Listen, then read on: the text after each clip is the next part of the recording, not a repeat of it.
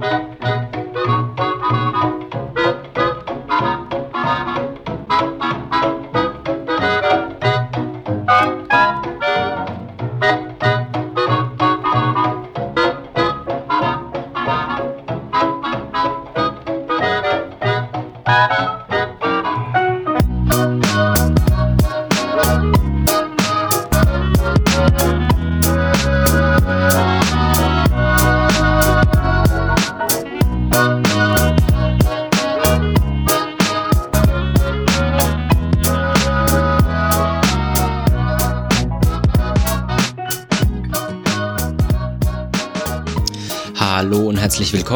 zu Ressourcen FM, dem Podcast für Material- und Energierohstoffe. Mein Name ist Martin Hillenbrand und ich begrüße Sie ganz herzlich zur zweiten Episode dieses Podcastes. Ja, dieser Podcast äh, war eigentlich geplant, dass er relativ schnell weitergeht und einmal im Monat ungefähr ein Update entsteht. Jetzt ist es leider so, dass ich ähm, in den letzten zwei Monaten doch viel beschäftigt war und deswegen erst etwas später dazu komme, hier weiterzumachen. Dafür aber heute der Podcast zum Thema Nachhaltigkeit und ich habe das Thema im letzten Podcast ja schon mal kurz angesprochen, was Nachhaltigkeit ist. Daraufhin kamen einige Rückfragen, ob ich das Ganze denn nicht noch etwas besser erklären kann. So, was ist denn Nachhaltigkeit? Der Begriff Nachhaltigkeit wird ja heutzutage relativ oft verwendet. Also viele Unternehmen nutzen ihn als Marketing-Slogan oder in ihren Marketing-Slogan und mittlerweile ist alles nachhaltig. Nachhaltigkeit wird oftmals verstanden, dass man auf die nachfolgenden Generationen denkt oder dass die Wirkung nachhaltig ist, also dass eine dauerhafte Nachhaltigkeit, äh, eine dauerhafte Wirkung erreicht wird oder dass es gerecht ist, was auch immer gerecht bedeutet. Ganz oft wird das auch mit dem Generationenvertrag in Verbindung gebracht oder aber mit ja dem verantwortungsvollen Umgang mit Rohstoffen und Ressourcen. Die Zukunftsfähigkeit soll durch die Nachhaltigkeit gestärkt werden. Ja, und eben hier das Umweltbewusstsein in den Fokus gerückt werden. Ich möchte aber mal ganz, ganz am Anfang einsteigen, und zwar der Begriff Nachhaltigkeit äh, wird als das Prinzip bezeichnet, nachdem nicht mehr verbraucht werden darf, als jeweils nachwachsen kann oder sich regenerieren kann oder künftig wieder bereitgestellt werden kann. So definiert es zumindest der Duden. Der Duden hat aber auch eine zweite Definition, und zwar Nachhaltigkeit als etwas, das längere Zeit eine anhaltende Wirkung hat. Das erste Prinzip ist so eher das, was wir unter Nachhaltigkeit verstehen. Das zweite ist das, was äh, mittlerweile oft äh, als Nachhaltigkeit verstanden wird. Die Engländer verwenden anstatt dem Begriff Nachhaltigkeit äh, den Begriff Sustainability. Und dieser Begriff stammt vom lateinischen sustinere ab und sustinere bedeutet aufrechterhalten, tragen, bewahren oder zurückhalten. Und Sustainability wird eben verstanden als tragfähige Strukturen, die über genügend regenerative Reserven für die Zukunft verfügen. Man merkt hier auch, es geht eben um diesen ja, Generationenvertrag, also wir dürfen nur so viel verbrauchen, wie wieder regeneriert werden kann oder so viel verbrauchen, dass unsere Kinder und Kindeskinder später in einer Welt leben, die die gleichen Chancen bietet, wie sie sich uns heute bieten. Geschichtlich kann der Begriff Nachhaltigkeit bis ins Jahr 1713 zurückverfolgt werden. Das ist jetzt doch etwas äh, länger her, also ähm, bei der Recherche war ich etwas erstaunt. Und zwar hat äh, der gute Karl von Karlowitz 1713 äh, eine Art Manifest geschrieben, in dem es um das Thema ging Holz im Bergbau und wie man das nachhaltig äh, zur Verfügung stellt. Und zwar stellte sich damals die Frage, wie bekomme ich denn Holz für meinen Bergbau her? Oder wo bekomme ich das her? Zwar damals äh, wurde vor allen Dingen äh, das Holz eingesetzt als Energieträger und lieferte statt der Kohle eben Heizenergie. Und ganz oft wurden Holzkonstruktionen verwendet, um den Berg zu halten. Also man kennt das, man hat da äh, im Bergwerksstollen drin Abstützungsbalken, damit äh, der Berg nicht einstürzt. Und äh, der gute Karl von Karlowitz äh, war damals tätig im äh, Bergbau, beziehungsweise war, hatte damals äh, die Überaufsicht über verschiedene Bergwerke und war dafür zuständig, hier sicherzustellen, dass genügend Holz vorhanden ist, um eben in diesen Bergwerken weiterarbeiten zu können. Das heißt, ein Problem war, dass kaum noch Wälder da waren, denn es wurde damals einfach munter drauf los alles abgeholzt und äh, er hat dann begriffen, okay, wir müssen nachhaltig wirtschaften, also wir müssen einen Baum pflanzen, wenn wir einen anderen Baum fällen. Und äh, daraufhin hat er das Prinzip der Aufforstung äh, erfunden. Und ist eigentlich schon beeindruckend, dass das erst im 17. Jahrhundert geschehen ist und äh, dass man damals erst äh, angefangen hat zu begreifen, okay, wir dürfen nur von den Zinsen oder den Überschüssen leben, die äh, uns die Natur hier gibt. Und äh, es gibt ja verschiedene Gerüchte, dass beispielsweise die äh, Karthager damals für ihren Flottenbau und die Römer natürlich auch so viel Holz abgehol so viele Wälder abgeholzt haben, dass sich damals äh, dadurch äh, die Sahara entwickelt hat oder zumindestens weiterentwickelt hat. Und ja, große Landstriche deshalb keine Bäume mehr haben, weil die so viel Holz für ihre Kriegsführung oder zumindestens ihre Flotten verbraucht haben. Gut, aber das Ganze ist natürlich nur ein Gerücht. 1987, also ein paar Jährchen später, nachdem Karl von Karlowitz gelebt hat, ähm, trat die sogenannte Brundtland-Kommission zusammen. Genau hieß es die Weltkommission für Umwelt und Entwicklung der Vereinten Nationen. Und äh, diese Kommission hat äh, einen Bericht, den sogenannten Brundtland-Bericht oder auch ähm, Our Common Future-Bericht entwickelt und hat hier eine nachhaltige Entwicklung in den Fokus gestellt. Konkret geht es eben darum, dauerhafte Entwicklung ist die Entwicklung, die die Bedürfnisse der Gegenwart befriedigt, ohne zu riskieren, dass künftige Generationen ihre eigenen Bedürfnisse nicht befriedigen können. Dieser Bericht äh, kam damals eben raus, also 1987, und hier wurde dann auch äh, das Konzept entwickelt, dass im Wesentlichen die nachhaltige Entwicklung ein Wandlungsprozess ist, in dem die Nutzung von äh, Ressourcen, das Ziel von Investitionen, die Richtung technologische Entwicklung und der institutionelle Wandel miteinander harmonieren und das derzeitige und künftige Potenzial vergrößern äh, vergrößert werden muss, um eben die menschlichen Bedürfnisse und Wünsche zu erfüllen. Dieser zweite Absatz wird relativ äh, selten erwähnt, äh, denn hier stehen auch solche Themen drin wie ähm, die Nutzung von Ressourcen, das ist ja noch normal, aber dass wir auch einen Wandlungsprozess brauchen und das Ziel von Investitionen in die Richtung technologische Entwicklung hier im Fokus stehen müssen, aber auch ein institutioneller Wandel stattfinden muss. Und unter diesem institutionellen Wandel ist unter anderem auch gemeint, dass wir selbst unser Konsumverhalten hinterfragen müssen und hier eben nicht nur alles äh, auf die Industrie abgeschoben werden kann, sondern dass wir an allen Zahnrädern drehen müssen. Also auch daran, ob ich jetzt äh, dreimal in den Urlaub fliege im Jahr oder ob ich vielleicht lieber irgendwo wandern gehe. Das ist natürlich etwas unangenehmer. Die Bedeutung des Berichtes ist ja, war sehr einschlagend. Und zwar ähm, wurden hier die beiden Überlegungen, die ich ja gerade eben auch schon genannt habe, aufgegriffen. Und zwar die Befriedigung der Grundbedürfnisse der Armen weltweit.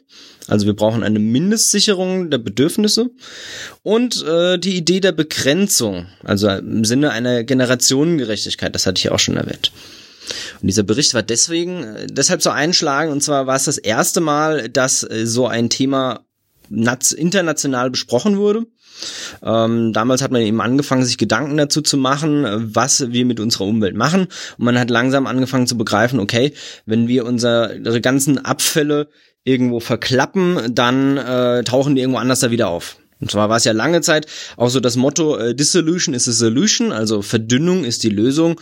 Und es wurden äh, ja, bis spät in die 90er sogar noch, bis heute wahrscheinlich sogar noch, Abfälle einfach im Meer entsorgt, also verklappt hat man das damals genannt.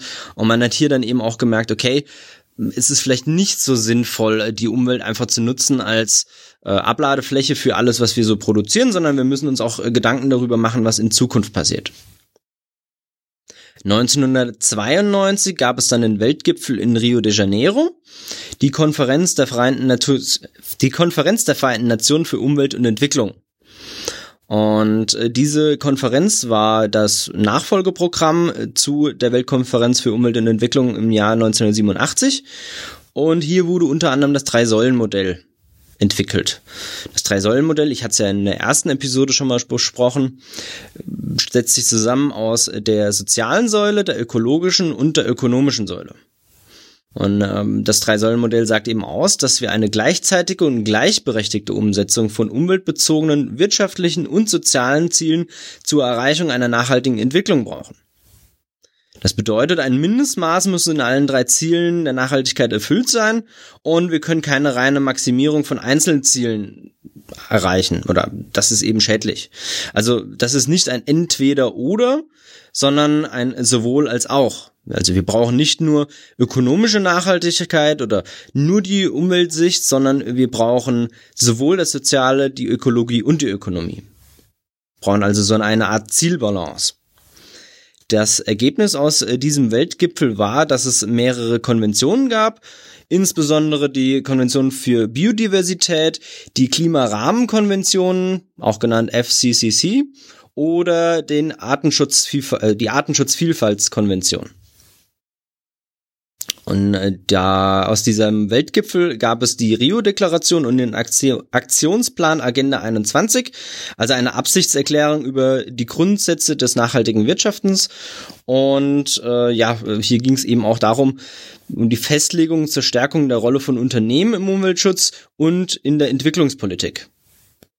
Also das bedeutet, äh, dass den Unternehmen hier recht früh auch ein starkes äh, Mitwirken eingeräumt wurde und dass eben auch Entwicklungsländer hier mit eingebunden werden und unsere Entwicklungspolitik daran äh, gemessen werden muss, nicht nur in den Entwicklungsländern übrigens, sondern auch in den Industrieländern. Also dass wir eben langfristig planen, wie wir nachhaltiges Wirtschaften umsetzen können. 2002 gab es dann äh, den Weltgipfel in Johannesburg zur nachhaltigen Entwicklung, auch genannt äh, UN World Summit on Sustainable Development. Und der wird auch bezeichnet als Rio plus 10, also zehn Jahre später, deswegen äh, 2002. Und hier wurden dann Themen eingebracht äh, wie sauberes Trinkwasser, erneuerbare Energiequellen, das äh, Kyoto-Protokoll, das ja auch sehr bekannt ist, das Artensterben wurde äh, ja dort auf die Tagesordnung gesetzt, die Chemikaliensicherheit und der nachhaltige Konsum und Pro nachhaltige Konsum und Produktionsmuster so. Ähm, the Economist hat dann 2002 geschrieben, In the century ahead, the great race between development and degradation could well become a closer call. Und damit äh, meinen äh, die guten äh, Leute, ja, wir haben jetzt ein neues Jahrhundert, also 2002 ist ja schon nach der Jahrhundertwende und äh, wir müssen hier eben wirklich schauen, wir haben ein Rennen äh, zwischen der Weiterentwicklung, aber auf der anderen Seite auch einem, ja, einem Abbau oder Wegfall von Umweltleistungen und irgendwie muss das Ganze, also das Ganze wird jetzt dringend, ja. Um 2005 und 2008 ähm, gab es hier verschiedene äh, Sternreporte bezüglich der ökonomischen Schäden des Klimawandels und äh, hier wurde dann eben auch aufgedeckt, dass es neue strategische Dimensionen in der Klimapolitik braucht und auch eben, dass die Nachhaltigkeit nicht nur die Umweltpolitik ist, sondern dass es hier eben auch um Wirtschaftspolitik geht Zukunftspolitik und aber auch Weltpolitik. Also wir hatten ja vorher schon eine internationale Gremien, die sich damit beschäftigt haben, aber hier hat man dann auch gemerkt, okay, wir brauchen viel mehr Druck auf dem Thema und wir müssen hier viel mehr tun und das reicht nicht, dass wir unsere Minister da irgendwo hinschicken, sondern wir müssen wirklich mit den äh, Staatsüberhäuptern äh, zusammentreten und hier etwas tun. 2009 gab es dann eine äh, Konferenz in Kopenhagen, und das Ganze wird so ein bisschen als Niederlage oder die erste Niederlage für die Umweltpolitik angesehen. Zwar China und die USA blockierten damals, es gab dann auch einen Tiefschlag für die europäische Umweltpolitik und es stellte sich so eine Ernüchterung ein, so, okay, äh, es ist doch nicht alles so einfach. Ähm, woran liegt das? Wer sich erinnert, 2009 gab es relativ starke wirtschaftliche Probleme und äh, Umweltschutz wird manchmal eben angesehen, okay, wir können uns das ja leisten, wenn es allen gut geht, aber wenn es uns schlecht geht, dann äh, setzen wir das wieder ab und äh, da kann man eben gut einsparen, weil das Geld kostet. Mm, es war auf der anderen Seite aber auch nicht ein voller Fehlschlag und zwar hat sich ein Diskussionsprozess in der EU etabliert und zwar äh, hat sich da dann rauskristallisiert, dass äh, bis 2050 95 Prozent der Treibhausgase reduziert werden müssen und äh, das eben, ja, seit 2011 gibt's dann auch eine Transformationsdebatte, also dieses Ziel, wie können wir das umsetzen. In äh, Rio gab es dann 2012 eine neue Konferenz der Vereinten Nationen über nachhaltige Entwicklung, wurde dann auch genannt Rio Plus 20. Und hier standen dann im Fokus der Fortschritt bei den bereits beschlossenen Zielen, einfach um zu schauen, wo sind wir denn gerade und um eben einen institutionellen Rahmen für die nachhaltige Entwicklung zu schließen. Es wurde dann hier auch äh, Themen besprochen, die seit der Brundtland-Konferenz eben aufgetreten sind. zwar die Erkenntnis, dass äh, die Umweltzerstörung durch Armut und durch Reichtum verursacht wird. Klingt jetzt ein bisschen schizophren, aber es wurde damals eben, man wusste ja damals 1992 noch nicht, okay, äh, woher kommt denn die Umweltzerstörung? Und äh, 2012 hat man dann äh, Daten erhoben und eben verschiedene Forschungsprojekte durchgeführt. Man hat erkannt, okay, in dem Moment, wenn wir viel Armut haben, dann achten die Leute nicht mehr drauf, ähm, die Umwelt zu schützen. Auf der anderen Seite, wenn wir sehr, sehr viel Reichtum haben, dann achten die Leute auch wieder nicht drauf. Das hängt damit zusammen, wenn wir uns anschauen, in wirklich Entwicklungsländern, denen es nicht so gut geht, beispielsweise schauen wir nach Haiti, dort achten die Leute eben weniger auf ihre Umwelt, beispielsweise werden dort äh, die Wälder abgeholzt, weil die Leute sich schlicht und einfach keine Kohle leisten können. Oder aber, also keine Steinkohle, oder aber die nutzen dort eben das Holz, um Holzkohle herzustellen, um damit zu heizen. Das hat jetzt, ist jetzt so weit äh, gegangen, dass dort die Wälder zurückgegangen sind und die Leute mittlerweile nicht mal mehr genügend Holz haben, um Holzkohle herzustellen. Und äh, das ist natürlich schlecht und das, das erkennt man ja auch. Äh, und da gab es viele Versuche, den Leuten zu sagen, okay, hier holzt nicht alles ab, sondern nur so viel wie nachwächst. Naja, das ist halt schwierig, wenn die Leute hungern und äh, sagen, okay, ich weiß ja gar nicht, ob ich in einem Jahr noch da bin und ich weiß ja auch nicht, ob mein Nachbar äh, den Baum umhaut, deswegen hau ich ihn lieber um und mach daraus Holzkohle. Und auf der anderen Seite ähm, der Reichtum, also die, die, die Industrieländer, Deutschland, die USA, äh, die verbrauchen viel mehr Rohstoffe und Ressourcen, als ihnen eigentlich zustehen würde, wenn man das runterbricht. Man kann das ja so berechnen, äh, wie viele Erden bräuchte man, um äh, den Rohstoffhunger zu versorgen. Und da gibt's eben eine Analyse, dass äh, ich glaube die Amerikaner waren es, wenn jeder nach amerikanischen äh, Maßstäben leben würde auf der Erde, dann bräuchten wir drei Erden, um äh, da die gesamten Rohstoffe zusammen zu kratzen. Und äh, das kann natürlich auch nicht sein. Daraufhin wurde dann die Ehrlich-Gleichung entwickelt, also 2012. Oder besser gesagt, sie wurde entwickelt und 2012 vorgestellt. Und die Ehrlich-Gleichung ähm, ist eben ein mathematisches Konzept, das die Notwendigkeit darstellt, beides in einem Lösungskonzept zu berücksichtigen. Also sowohl den Reichtum als auch die Armut. Und damals wurde eben versucht herauszufinden, okay, wie können wir das mathematisch lösen und welches sind die Stellschrauben, an denen wir arbeiten müssen. 2015 gab es dann ähm, eine Ablösung von den Zielen, die die UN 2000 geschlossen hat. Da bin ich jetzt noch gar nicht drauf eingegangen. Und zwar im Zeitraum von 2000 bis 2002, beziehungsweise auch im Vorfeld, wurden sogenannte Sustainable Development Goals entwickelt. Also ich hatte es vorhin mal kurz besprochen. Aber hier hat man eben angefangen zu sagen, okay, das sind die Ziele, die wir erreichen müssen, wenn wir im neuen Jahrtausend erfolgreich sein wollen als Weltgemeinschaft.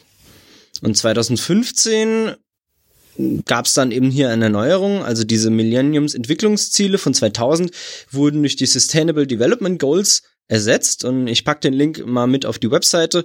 Dort könnt ihr eben schauen, äh, welches diese ähm, 17 Ziele sind. 2017, also um genau zu sein, während ich hier spreche, findet in Bonn die COP23 statt. Das ist eine UN-Klimakonferenz und hier wird versucht, die Regelungen und die Verpflichtungen, die die Länder im Vorfeld gemacht haben, ähm, um den Klimawandel zu verhindern. Also es gab eine Absprache unter der sogenannten High Ambition Coalition, den äh, Klimawandel zu stoppen. Und dafür wurde festgelegt, okay, wir müssen ähm, den Klimawandel stoppen, indem wir nicht zulassen, dass sich das die Welttemperatur, also die Temperatur auf der gesamten Erde, um mehr als 1,5 Grad nach oben bewegt und äh, hier haben die Länder eben verschiedene Zusagen gemacht, äh, wie sie das denn erreichen wollen. Das Ganze wird auch als äh, Paris-Abkommen bezeichnet, weil das Ganze eben in Paris stattfand. Und in der Vergangenheit sind hier relativ viele Länder dazugekommen. Man hat es vielleicht auch mitbekommen, äh, Trump ist aus diesem Abkommen ausgestiegen, also Trump stellvertretend für die USA. Und ähm, damit waren die USA neben Nicaragua und Syrien eines der wenigen Länder, die nicht in dieser High Ambition Coalition drin sind. Mittlerweile ist es jetzt so, dass Syrien und Nicaragua auch dazugestoßen sind. Syrien eben durch den Bürgerkrieg geschwächt, haben trotzdem gesagt, okay, ist ein wichtiges Thema, wir wollen mitmachen. Und die USA steht jetzt alleine an der Außenlinie und sind nicht mehr dabei. Was natürlich sehr, sehr schlecht ist, weil die USA einer der größten Produzenten von Treibhausgasen äh, auf der Welt sind. Was äh, relativ interessant ist, warum Nicaragua nicht dabei war. Äh, Nicaragua hat gesagt, okay, das ist uns zu wenig, wir wollen höhere Ziele haben. Auf der COP23 wurde bereits in der Eröffnungsrede erwähnt, dass der Klimawandel wissenschaftlich bewiesen ist, dass die Konsequenzen ja bereits heute deutlich zu spüren sind und dass der Klimawandel eben unsere Lebensgrundlage in manchen Ländern sogar sehr tiefgreifend bedroht. Wenn man sich jetzt anschaut, wir haben verschiedene Inselstaaten, die dabei sind, abzusaufen. Anders kann man es nicht ausdrücken, weil eben äh, die Meeresspiegel steigen. Zweitens wurde hier erwähnt, dass die Übereinkunft von Paris unumkehrbar ist und dass wir alles daran setzen müssen, das jetzt auch umzusetzen und dass uns dabei aber nicht viel Zeit bleibt. Und drittens, dass jeder Dollar, den wir für den Klimaschutz ausgeben, dass der sich eben bezahlt macht in sauberer Luft, in Gesundheit und in neuen wirtschaftlichen und sozialen Chancen für die Zukunft unserer Länder. Dabei wurde dann auch erwähnt, äh, dass eben es wichtig ist, hier jetzt zu, jetzt zu handeln und nicht erst in ein paar Jahren.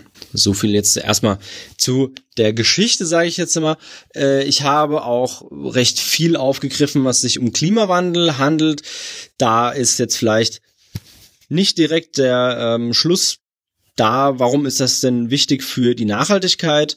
Ich habe das jetzt bewusst erwähnt, äh, diese ähm, Abkommen, weil der Klimawandel momentan als die größte Bedrohung angesehen wird im Bereich äh, des Umweltschutzes beziehungsweise im Bereich der Nachhaltigkeit.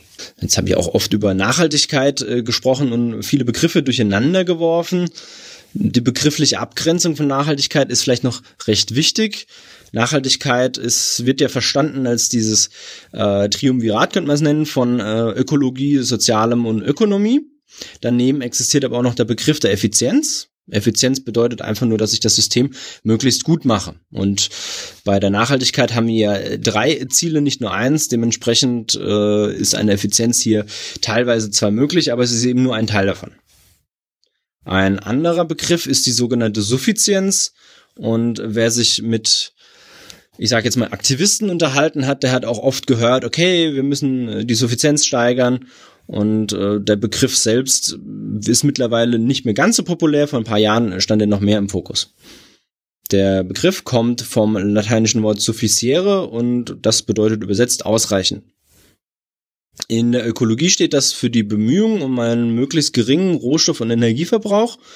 Und in der praktischen Nachhaltigkeitsdiskussion wird die Suffizienz komplementär zur Ökoeffizienz und zur Konsistenz gesehen. Ähm, hier wird eben der Sinn der Frage nach dem richtigen Maß, sowohl in Bezug auf die Selbstbegrenzung als auch auf Konsumverzicht oder sogar Askese gesehen. Das bedeutet, wir müssen schauen, okay, als Industriegesellschaft insbesondere, wir konsumieren sehr, sehr viel. Ich hatte das ja vorhin schon gesagt. Und wir müssen hier das richtige Maß finden und das eventuell zurückschrauben, weil natürlich die Entwicklungsländer vielleicht in Zukunft hier auch ähm, mehr konsumieren möchten. Also auch eine gewisse Fairness international gesehen. Auf der anderen Seite brauchen wir aber auch eine Entschleunigung und das Abwerfen von Ballast. Also wir müssen schauen, weiter, besser, höher ist vielleicht nicht immer sinnvoll, sondern ab einem gewissen Punkt müssen wir einfach auch schauen, ähm, dass wir hier einen Trade-off bekommen und eben unser Verhalten verändern. Und diese Verhaltensänderung soll eben das Hauptmittel für den Umweltschutz sein, im Gegensatz zu der technischen Umweltschutzstrategien oder ja eben der gesteigerten Energie- und Rohstoffeffizienz und dem vermehrten Einsatz von regenerativen Ressourcen diese Effizienz, also diese Rohstoffeffizienz und der Einsatz von regenerativen Ressourcen wird dann als als Konsistenz bezeichnet. Der Begriff Nachhaltigkeit kann unterteilt werden in einmal starke Nachhaltigkeit und auf der anderen Seite in die schwache Nachhaltigkeit. Die starke Nachhaltigkeit wird auch bezeichnet als Greifswalder Ansatz. Hier geht es eben darum, okay, das Verble die verbleibenden Bestände an Naturkapital müssen erhalten werden und darüber hinaus müssen wir in diese investieren. Das bedeutet zum Beispiel Umweltraumkonzepte, der ökologische Fußabdruck oder das sogenannte Leitplankenmodell sind hier eben Beispiele für verschiedene Konzepte, die mit der starken Nachhaltigkeit arbeiten. Die Kriterien für starke Nachhaltigkeit sind, dass erneuerbare Ressourcen nur in dem Maß genutzt werden dürfen, in dem sie sich auch wieder regenerieren. Endliche Rohstoffe und Energieträger dürfen nur in dem Maß verbraucht werden, in dem während ihres Verbrauchs physische und funktionell gleichwertige Ersatz an regenerierbaren Ressourcen geschaffen wird. Das bedeutet, wir dürfen eben endliche Rohstoffe nur einsetzen, wenn wir gleichzeitig einen funktionellen gleichwertigen Ersatz finden. Also zum Beispiel, wenn wir Kohle verbrennen, um damit Strom herzustellen, müssen wir auf der anderen Seite eben sicherstellen, dass durch diesen erzeugten Strom dann erneuerbare oder regenerierbare Ressourcen geschaffen werden, um eben in Zukunft äh, Strom herzustellen, der nicht mehr auf dem Verbrauch von endlichen Ressourcen basiert. Außerdem dürfen Schadstoffemissionen nur die Aufnahmekapazität, Aufnahmekapazität der Umweltmedien und der Ökosysteme ausschöpfen, aber nicht übersteigen. Also Emissionen dürfen nur so weit emittiert werden, wie die Umwelt das auch verträgt und abbauen kann. Emissionen von nicht abbaubaren Schadstoffen außerdem dürfen unabhängig von dem Ausmaß, in dem sie emittiert werden und in dem noch freie Tragkapazitäten vorhanden sind, müssen diese eben äh, minimiert werden ja auch der Begriff starke Nachhaltigkeit, das sind jetzt sehr, sehr strikte Vorgaben. Also wir dürfen eigentlich keine, äh, keine endlichen Ressourcen mehr verbrauchen. Wir müssen alles aus Erneuerbaren machen und wir dürfen keine Schadstoffe mehr emittieren, die nicht abgebaut werden äh, können oder die die Tragkapazität übersteigen. Ich hatte es ja vorhin schon gesagt, das sogenannte Leitplankenmodell äh, basiert darauf. Hier geht es eben darum, dass man sagt, okay, wir haben verschiedene Emissionen und für jede Emission gibt es so eine Art Leitplanke, also ein Maximum und ein Minimum, das wir emittieren dürfen, um noch ähm, im System zu bleiben oder das gesamte System nicht zu ähm, gefährden. Und zwischen diesen Leitplanken können wir uns dann relativ frei bewegen. Wenn es eine starke Nachhaltigkeit gibt, dann gibt es auf der anderen Seite auch eine schwache Nachhaltigkeit. Und hier, das richtet sich im Grunde nach den gleichen Maßstäben wie die starke Nachhaltigkeit. Nur man geht hier davon aus, dass äh, Kapitalien substituierbar sind. Also wenn wir in der starken Nachhaltigkeit sagen, okay, wir dürfen beispielsweise Erdöl nicht verbrauchen, wenn wir gleichzeitig nicht irgendwie regenerative Energiequellen herstellen, dann äh, bedeutet das in der schwachen Nachhaltigkeit etwas anderes. Und zwar heißt es hier, okay, wir dürfen Erdöl verbrauchen, wenn wir dafür etwas anderes schaffen, was mindestens genauso wertvoll ist. Also wenn wir jetzt so sagen, okay, wir verkaufen das Erdöl zu einem sehr, sehr hohen Preis und nehmen das Geld und stecken das in irgendein Finanzvehikel, aus dem wir dann eben Geld herausbekommen, das wir dann wieder einsetzen können, ähm, dann wäre das eventuell sogar nachhaltig. Und man merkt hier auch schon, die schwache Nachhaltigkeit ist hier etwas äh, schwammig und natürlich kann man jetzt so sagen, okay, wir beuten die Umwelt aus, aber wir haben ja ganz viel Geld und damit können wir dann später von den Zinsen leben. Ja, also es gibt Länder, die das tun, Beispielsweise sind hier die skandinavischen Länder Vorreiter, also insbesondere Norwegen. Die haben einen sehr, sehr großen Staatsfonds, in den die ähm, aus ihren Erdöleinkünften immer einen gewissen Prozentteil reinstecken. Alaska hat etwas Ähnliches und die hoffen eben, ja, dass sie damit für die Zukunft vorsorgen können, wenn einmal das Erdöl erschöpft ist, dass sie dann eben ähm, andere oder Geldquellen haben, um anders Geld zu äh, anders zu überleben, nicht Geld zu verdienen. Ähm, die schwache Nachhaltigkeit geht eben davon aus, dass es ein Gesamtkapital gibt, also bestehend aus den natürlich, also aus allen natürlichen Ressourcen, aber auch aus Human- und Sachkapital. Und dass dieses Gesamtkapital, das muss insgesamt eben gleich bleiben oder wachsen. In der Regel äh, passiert das dadurch, dass natürliche Ressourcen ausgebeutet werden und Human- oder Sachkapital eben gesteigert werden. Ja, aber Nachhaltigkeit hat nicht nur diese beiden Bedeutungen, also die schwache und die starke Nachhaltigkeit, sondern Nachhaltigkeit kann auch noch anderes verstanden werden. Ein Beispiel dafür ist die Definition nach Porter von 1985. Porter, wer ihn nicht kennt, ist ein Theoretiker oder wissenschaftlicher Wissenschaftler aus dem Wirtschaftsbereich und wer ein bisschen was mit BWL zu tun hat, der hat bestimmt schon mal von Porter Five Forces gehört. Potter hat sich allerdings auch zum Thema Nachhaltigkeit bzw. zum Thema nachhaltige Wettbewerbsvorteile geäußert. Zwar ähm, basieren diese nachhaltigen Wettbewerbsvorteile zum Beispiel auf der äh, Innovationsfähigkeit eines Unternehmens. Und äh, er hat das vor allen Dingen im Sinne einer finanzwirtschaftlichen und ökonomischen Definition verstanden.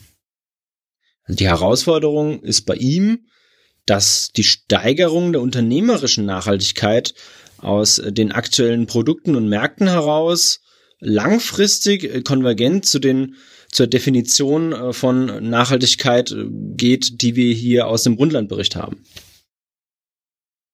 Ähm, das bedeutet, wenn wir langfristig wirtschaftlich erfolgreich handeln wollen, dann müssen wir die drei Säulen auch beachten. Also nicht nur die ökonomische Nachhaltigkeit, sondern dann ist die ökologische und die soziale Nachhaltigkeit auch wichtig. Und das ist ja auch ganz logisch, sage ich jetzt immer, ähm, wenn ich die ganze Zeit meine Mitarbeiter ausbeute, Kinderarbeit habe und äh, auf der anderen Seite meinen gesamten Giftmüll einfach nur vor die Haustür stelle, dann hat das erstmal positive Effekte für mich. Allerdings lagere ich damit ja meine Kosten nur aus.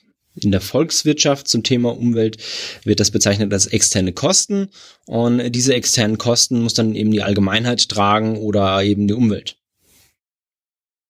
Porter sagt jetzt, okay, wenn das lang genug weitergeht, also wenn ich lang genug Giftmüll von meiner Haustür ablade, dann äh, reicht das irgendwann nicht mehr und irgendwann habe ich dann dadurch Nachteile. Und äh, Porter hat hier eben 1991 dann das Ganze nochmal verschärft und hat hier auch nochmal erwähnt, dass äh, der Konflikt zwischen Umweltschutz und äh, der wirtschaftlichen Wettbewerbsfähigkeit eigentlich gar kein Konflikt ist. Er sagt, dass strenge Umweltregulatorien nicht unbedingt den äh, Wettbewerbsvorteil schädigen, sondern dass es in, unter bestimmten Umständen sogar so ist, dass der Wettbewerbsvorteil erhöht wird, wenn wir sehr strenge und effiziente Umweltregulatorien haben. Und zwar ähm, ist dafür eben es wichtig, dass äh, wir ähm, sehr gut strukturierte Regulatorien haben und Standards haben, die sich auf ähm, ja nicht darauf äh, fokussieren, was jetzt äh, die Anwälte sagen, sondern darauf, okay, wie arbeitet das Unternehmen, was sind die Emissionen und äh, wie ist das Ganze eben hier in der Technologie verankert. Strenge Produktregulatorien können dann Unternehmen auch dazu, also können die produzierenden Unternehmen auch dazu zwingen, in Innovationen zu investieren und dadurch die Produktion ressourceneffizienter zu gestalten. Also bedeutet, dass die Umweltregulierungen eben ökonomisch langfristig Sinn machen können. Und Campbell hat dann 2003 noch einen draufgesetzt und hat äh, analysiert, dass asymmetrische Entlohnungsstrukturen Anreize schaffen können, um bei strikten Umweltvorschriften nicht oder weniger in Forschung und Entwicklung zu investieren. Das bedeutet, äh, wir haben asymmetrische Entlohnungsstrukturen, wenn der Chef sehr, sehr viel verdient und die Mitarbeiter sehr, sehr wenig. Und äh, hier ist es eben auch so, dass ähm, eine beispielsweise eine Gewinnbeteiligung dazu führt, dass teilweise weniger in Forschung und Entwicklung investiert wird, weil die Manager eben risikoaverser sind und sagen, okay, Forschung und Entwicklung, das ist mit Risiko behaftet und äh, wenn das Ganze nicht funktioniert oder wenn die Umweltauflagen ähm, hier nur, wenn wir die nur erfüllen, aber nicht übererfüllen, dann äh, kostet das uns Geld und dann kriege ich weniger Lohn. Das ist ja eigentlich jetzt erstmal schlecht. Allerdings äh, wurde später dann auch herausgefunden, dass es hier Lösungen für gibt. Zwar gab es dann äh, von 1999 bis 2005 von Reinhard, von äh, Lankosko, äh, Konrad verschiedene Analysen, die dann gezeigt haben, okay, eine günstige Nachfrageseite und ausgeprägte organisationelle Trägheit machen die Porter-Hypothese wahrscheinlicher. Also wenn wir eine günstige Nachfrageseite haben und oder ausgeprägte organisationelle Trägheit, dann machen strikte Umweltregulierungen Sinn weil diese dann äh, zu mehr Wettbewerbsfähigkeit führen. Alpay hat dann 2001 auch nochmal ähm, etwas herausgebracht, indem er sagt, okay, flexible Instrumente für Umweltfortschriften, wie zum Beispiel handelbare Schadstoffzertifikate, bewirken eine günstigere Bedingung für die Porthypothese. Ähm, das Ganze hat äh, die EU ja dann versucht, und zwar mit den EU-Schadstoffzertifikaten. Allerdings äh, war das Ganze so ein bisschen eine Notgeburt. Also die haben damals nicht gesagt, oh, Porter hat gesagt, äh, wir müssen das so machen, dann machen wir das mal so. Sondern eigentlich hatten die geplant, eine Klimasteuer durchzuführen oder einzuführen in der EU. Allerdings ist es in der EU ja so, dass ein Konsens erfordert ist, also dass jedes Einzelland ein Vetorecht hat. Und äh, naja, dieses Vetorecht wurde dann auch eingesetzt und dann haben sie sich überlegt, okay, was können wir denn noch machen? Oh, okay, wir machen einfach handelbare Schadstoffzertifikate, weil dafür gilt kein Vetorecht. Und äh, diese Zertifikate werden in der EU eingesetzt, allerdings mit fast keinem Effekt, da die Zertifikate bei 0 Euro stehen. Diese Zertifikate waren jetzt auch nicht so hundertprozentig gut designt. Ähm, hat auch damit zu tun, dass, äh, oder wahrscheinlich damit zu tun, dass in den Behörden, die diese Zertifikate erstellt haben, vor allen Dingen Juristen sitzen. Und naja, Juristen kennen sich in ihrem Gebiet garantiert sehr gut aus. Ähm, hier wäre es vielleicht sinnvoller gewesen, auch noch ein paar mehr BWLer und VWLer mit reinzunehmen. Im Nachgang hat sich jetzt auch noch gezeigt, dass die Porter-Hypothese für manche Ressourcen und Schadstoffe zutrifft, insbesondere für solche, die global eben Auswirkungen haben und für andere eben nicht. Ähm, insbesondere für solche, die lokale Auswirkungen haben. Zwar ähm, global, wie zum Beispiel CO2, dass er die, ähm, den Klimawandel vorantreibt. Hier macht es eben Sinn, dass wir eine strikte, also strikte Regularien haben für andere, die nur lokal sind. Also beispielsweise, wenn äh, wir Fischsterben haben, weil wir die Gewässer übersäuern, das ist ja recht lokal, da trifft die Porterhypothese eben nur teilweise zu. Das Ganze hängt auch damit zusammen, äh, global können wir vor den Auswirkungen nicht weglaufen und die Auswirkungen sind, treffen eigentlich jeden, während sie lokal nur eine gewisse kleine Population treffen. Man könnte jetzt sagen, okay, wenn wir hier in Europa sitzen, dann ist uns das äh, recht egal, ob in China irgendwelche Fische sterben, sondern das interessiert uns nur, wenn das vor unserer eigenen Haustür stattfindet. Und das Ganze begünstigt in dem Fall äh, sogenannte Pollution Havens, also dass äh, Produzenten die sehr viele Schadstoffe emittieren, eben in Länder abwandern, äh, wo sie hier keine Auflagen haben oder weniger Auflagen haben. Und äh, hier haben wir eben dann keine Verbesserung der Situation oder der Wettbewerbsfähigkeit, sondern äh, hier wandern die Unternehmen eben ab. Global gesehen, also bezüglich des CO2s, können die Unternehmen ja nicht abwandern. Also klar, sie können in Länder gehen, wo sie weniger Regularien haben, ähm, aber hier sind die Auswirkungen ja global, das heißt, sie treffen jeden.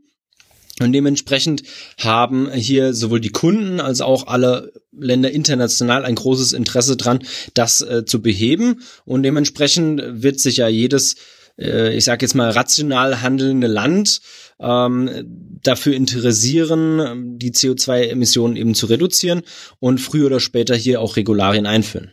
Ein weiterer Punkt, die Handelsliberalisierung also ich habe es ja gerade eben schon gesagt, wenn Unternehmen abwandern können, dann äh, können sie die Produkte oftmals auch von dem ausge also von dem Land, in das sie ausgewandert sind, zurück in das Land, wo sie vorher waren, handeln. Und äh, hier gibt es eben auch zwei Seiten. Zwar auf der einen Seite ähm, ist es gut, wenn wir Handelsliberalisierung haben, weil das bedeutet, okay, ein Unternehmen, das in Deutschland ist und nachhaltige Produkte oder nachhaltig Produkte herstellen kann, kann diese danach auch besser international oder im Ausland verkaufen. Ein Beispiel hierfür sind die Dämmmaterialien, die wir in Deutschland entwickelt haben, um eben Häuser zu dämmen, die mittlerweile nach China exportiert werden, weil die dort langsam anfangen, ihre Regularien anzupassen, um eben hier die Hausdämmung zu verbessern. Auf der anderen Seite haben wir natürlich auch einen größeren Wettbewerb mit günstigeren, aber weniger leistungsfähigen Produkten. Also wenn man sich anschaut, okay, wir können uns ein teures und gutes äh, Smartphone kaufen, das nachhaltig produziert wurde, wie das Fairphone, oder aber wir kaufen uns äh, ein, ein Produkt von einem Hersteller mit einem H im Namen, die dann vielleicht auf eher zweifelhafte Art und Weise produziert wurden und äh, die dadurch eben günstiger sind, vielleicht nicht ganz so leistungsfähig sind, aber definitiv dann auch nicht nachhaltig produziert werden. Es zeigt sich also, im Endeffekt ist hier äh, beides möglich. 2005 hat dann ein äh, gewisser Herr Popp äh, die negativen Volkswirtschaft, äh, die negativen volkswirtschaftlichen Einflüsse von Umweltgesetzgebung äh, nachgewiesen. Er hat aber auch gesagt, okay, die sind zwar da teilweise, aber sie sind sehr, sehr klein. Und es wurde hier eben rausgefunden, dass die Umweltgesetzgebung nicht die Hauptursache für negative wirtschaftliche Effekte sind. Wie es ja oftmals von den Kritikern gesagt wird, also äh, durch die ganzen Umweltauflagen äh, können wir nicht mehr gut produzieren und unsere Wirtschaft geht vor die äh, Hunde und äh, insbesondere in, in Europa gibt es ja sehr viele, die sagen, oh, durch den gesamten Umbau unseres, Ener unseres Energiesektors hin zu erneuerbaren Energien haben wir ähm, sehr starke negative wirtschaftliche Effekte und Deutschland kann sich das vielleicht noch leisten, weil die sind ja reich, aber der Rest der EU kann sich das nicht leisten. Und das ist eigentlich Schwachsinn. Anders, anders kann man es nicht sagen. Ähm, es ist aber trotzdem noch ein wichtiges Argument und wir haben ja gesehen, in Amerika hat es dazu geführt, oder unter anderem dazu geführt, dass eine Regierung mittlerweile an der Macht ist, die sogar den Klimawandel verneint.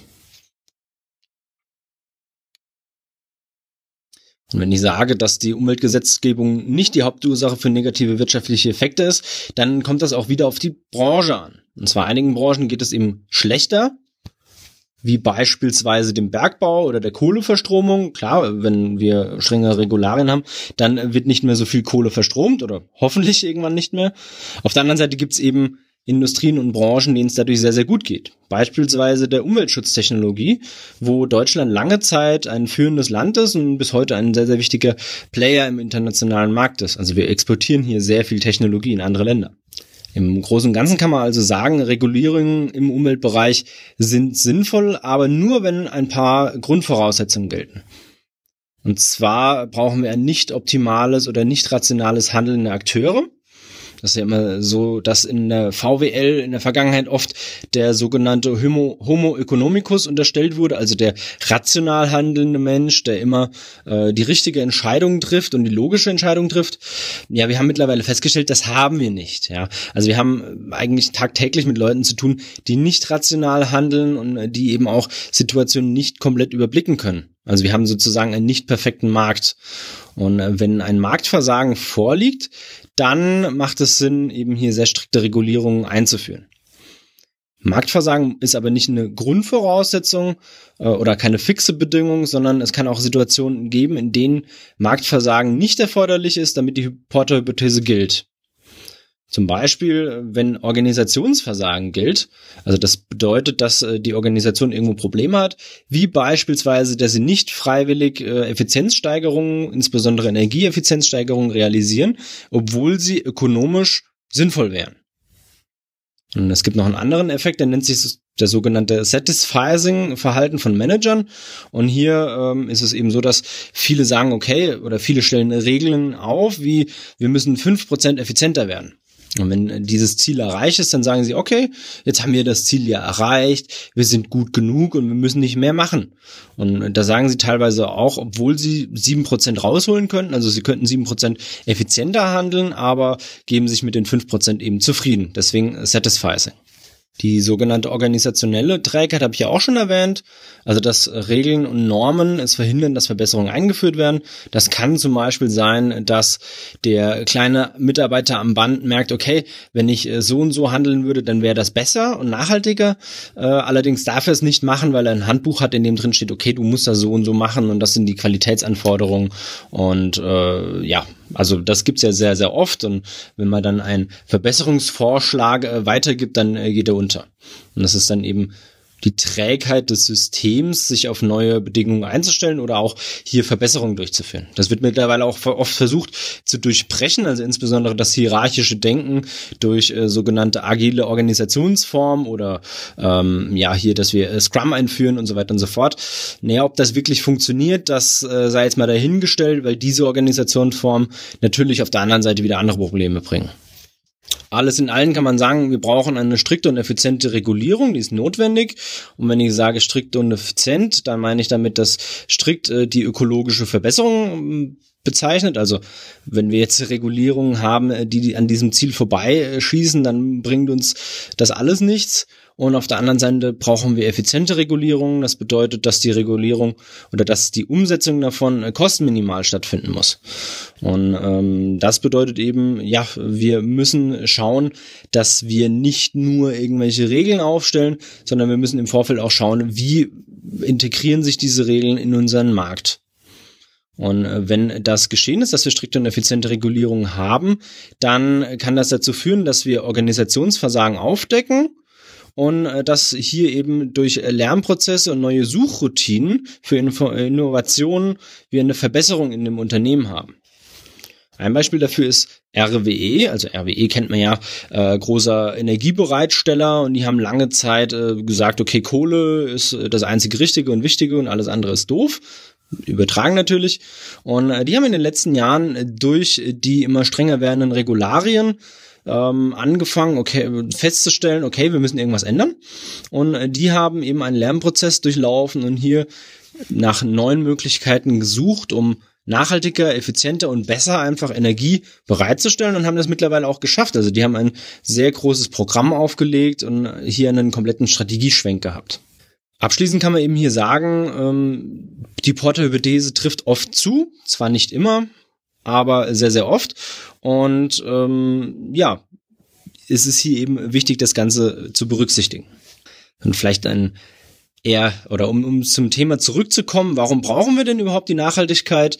Weil man könnte jetzt auch sagen, okay, das ist ja alles schön und gut, dass der Porter das sagt, aber äh, ich finde es trotzdem nicht wichtig.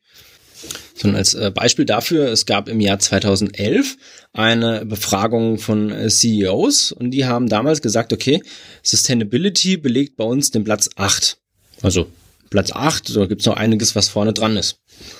Im Jahr 2015 äh, ist das Ganze aber schon wieder anders gewesen. Damals hat äh, Sustainability den Platz 5 eingenommen. Man hat hier auch gesehen, über die letzten Jahre ist das immer weiter angestiegen. Also die Lenker von Unternehmen geben dem Thema Nachhaltigkeit immer mehr Bedeutung. Es gibt auch eine Umfrage von äh, Statista aus dem Jahr 2013. Und zwar hier wurde gefragt, okay, welche Konsumentenanforderungen an ethische Standards von Unternehmen in Deutschland existieren denn? Und hier waren die obersten fünf Punkte mit jeweils über 90 Prozent Zustimmung irgendwelche Nachhaltigkeitsthemen. Also zum Beispiel menschenwürdige Arbeitsbedingungen. Oder die Zulieferer und Produktionsstätten müssen stärker kontrolliert werden und auf die Einhaltung von Arbeitsstandards geachtet werden. Also Themen wie die soziale Verantwortung für die Gesellschaft oder die ethisch korrekt hergestellten Produkte ähm, oder auch die Achtung von Menschenrechten und Verbraucherschutzthemen ähm, sind hier eben priorisiert worden. Wenn wir jetzt begriffen haben, dass Nachhaltigkeit wichtig ist, dann stellt sich natürlich die Frage, wie bekommen wir Nachhaltigkeit? Also wie bekommen wir die Transformation zu mehr Nachhaltigkeit in der Praxis hin? Und da muss man als erstes verstehen, dass die Unternehmensentwicklung nicht mehr nur eine Frage des Shareholder ist, sondern auch eine Frage der Stakeholder ist. Ähm, kurz dazu, Shareholder, darunter versteht man alle, die eben einen Anteil an dem Unternehmen haben, also die sogenannten Unternehmensbesitzer. Das können zum Beispiel die Besitzer von Aktien sein oder aber in einem Unternehmen, das nicht an der Börse ist, ist es schlicht und einfach derjenige, dem das Unternehmen gehört, also die Anteilseigner.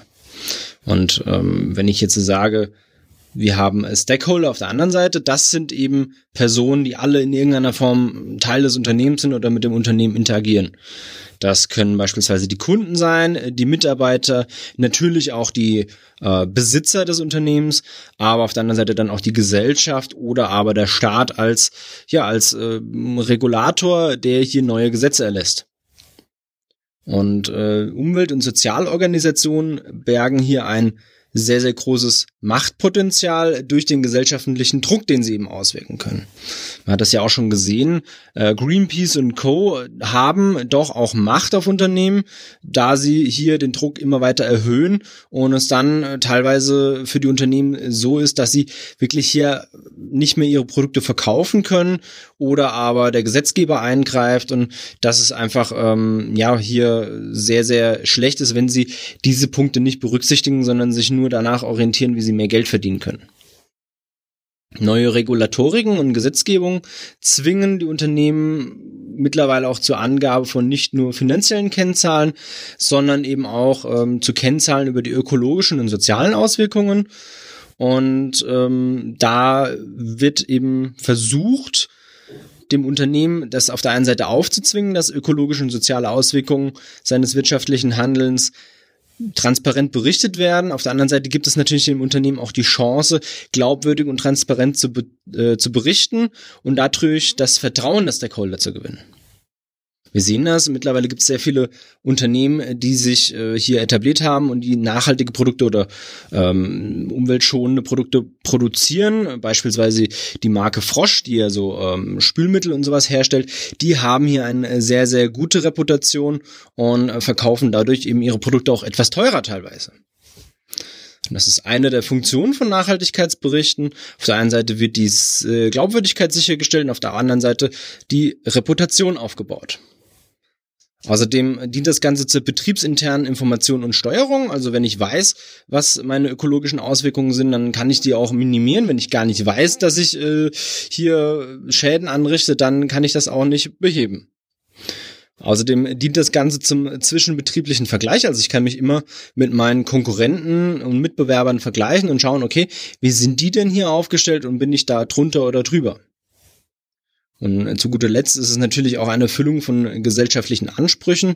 Also wir an Gesellschaft haben ja in Deutschland auch Ansprüche an die Unternehmen, die hier produzieren und sagen, naja, ihr könnt hier nicht einfach machen, was ihr wollt, sondern äh, ihr müsst euch schon auch ein bisschen an die Regeln halten. Hier gibt es mittlerweile eine ähm, Initiative, die sogenannte Global Reporting Initiative, also GRI auch abgekürzt. Und die haben einen Kriterienkatalog entwickelt, welcher in der Nachhaltigkeitsberichterstattung den transparenten und vergleichbaren, ja, oder die transparente Vergleichbarkeit sicherstellen soll. Und das äh, funktioniert über vier Stufen. Ähm, auf der einen Seite das, die Identification, Prioritization, Validation and Review, also ein ähm, Vier-Stufen-Plan, der dann auch immer wieder wiederholt wird. Die GRI G4-Leitlinien sind eben die Standardangaben. Ähm, hier werden eben Punkte berücksichtigt wie die Strategie und Analyse, das äh, Organisationsprofil und äh, die Ermittlung von den wesentlichen Aspekten und Grenzen der Organisation, dann die Einbindung von Stakeholdern, das äh, Berichtsprofil, die Unternehmensführung, Ethik und Integrität, branchenbezogene Angaben und äh, das GRI bietet hier eben noch zwei Modelloptionen, um den Bericht hier äh, in Übereinstimmung mit den G4-Richtlinien zu erstellen. Die Auswahl einer der Optionen ist dem Unternehmen überlassen und spiegelt nicht die Qualität des Berichts wider. Ähm, erforderlich sind hier nur die Standardangaben, also der Kern, den ich gerade eben auch genannt habe. Und ähm, alles, was danach dann gemacht wird, ist eben optional. Mittlerweile gibt es auch eine ähm, Ausrichtung im CRM, dem sogenannten Customer Relationship Management, also alles, was mit den Kunden zu tun hat. Ähm, hier haben wir mittlerweile ein nachhaltig ausgerichtetes CRM. Das bedeutet eine kundenorientierte Unternehmensstrategie, die mithilfe moderner Informations- und Kommunikationstechnik unter Einbeziehung ökologischer, ökonomischer und sozialer Ziele versucht, den Aufbau und Erhalt langfristiger, profitabler Kundenbeziehungen durch abgestimmte Marketing, Sales und Servicekonzepte sicherzustellen.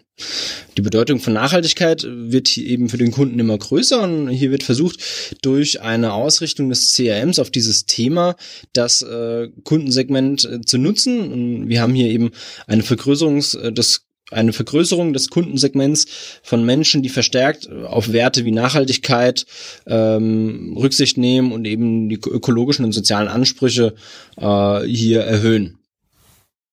Ähm, wir haben hier auch eine Kundengruppe der sogenannten LOHAS. Das, sind, das ist ein Lifestyle of Health and Sustainability und der ist eben auch seit Jahren wachsend. Und ein anderer Begriff ist der sogenannte grüne Konsument, also ein Konsument, der in seinem Kaufverhalten Umweltaspekte und soziale Fragestellungen berücksichtigt und dadurch beeinflusst wird. Und äh, was hat das Ganze jetzt mit Rohstoffen oder Ressourcen zu tun. Es gibt mittlerweile auch einen Zweig, der sich nachhaltiges Ressourcenmanagement nennt. Und hier geht es eben darum, Güter und Energie so herzustellen oder die Herstellung davon muss so umgestaltet werden, dass die Natur und Umwelt wenig belastet wird oder möglichst wenig belastet wird. Das Ganze haben wir unter dem Begriff Konsistenz schon kennengelernt.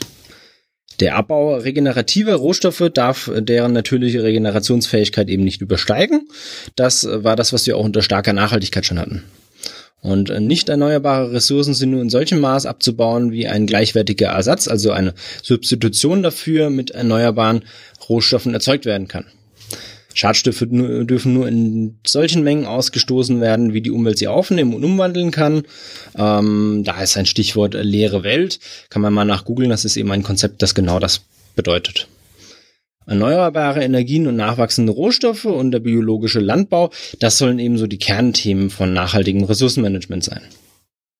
Es ist auch wichtig, hier eine ganzheitliche Betrachtung von den Produktionsketten oder von dem Lebenszyklus eines Produktes zu haben, um hier effiziente und wirkungsvollen Einsatz von Rohstoffen und Energieträgern sicherzustellen, also die gesamte Effizienz davon zu erhöhen. Ähm, Möglichkeiten dafür sind die Kreislaufwirtschaft oder aber die Materialeffizienz und das Schließen von Stoffströmen.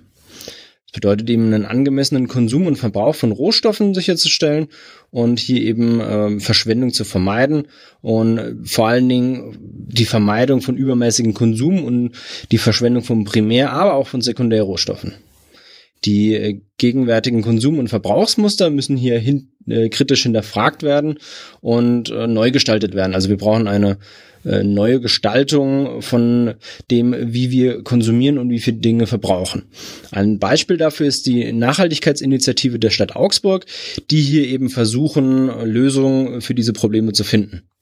Das gesamte Thema Nachhaltigkeit ist also sehr relevant, auch insbesondere im Bereich der Rohstoffe und der Material- und Energierohstoffe. Und äh, wenn wir jetzt äh, in Zukunft von Nachhaltigkeit sprechen, dann hoffe ich, dass es ein wenig klarer geworden ist, wie sich dieser Begriff entwickelt hat und äh, dass wir hier vor allen Dingen von äh, diesen drei Aspekten oder diesen drei Säulen ähm, dieser drei Säulen Definition ausgehen und sagen, okay, Nachhaltigkeit bedeutet nicht nur ökonomische oder ökologische, sondern eben auch soziale Nachhaltigkeit. Ich hoffe, euch hat der Podcast wieder gefallen und äh, das Thema Nachhaltigkeit war nicht allzu trocken. Ich verstehe das natürlich. Äh, es ist jetzt sehr viel Theorie gewesen und ich freue mich schon auf äh, den nächsten äh, Podcast. Und wenn Ihnen die Folge gefallen hat, dann freue ich mich, wenn Sie mich weiterempfehlen. Und zum Abschluss nicht vergessen, die größte Ressource der Menschheit ist ein unsteter Geist.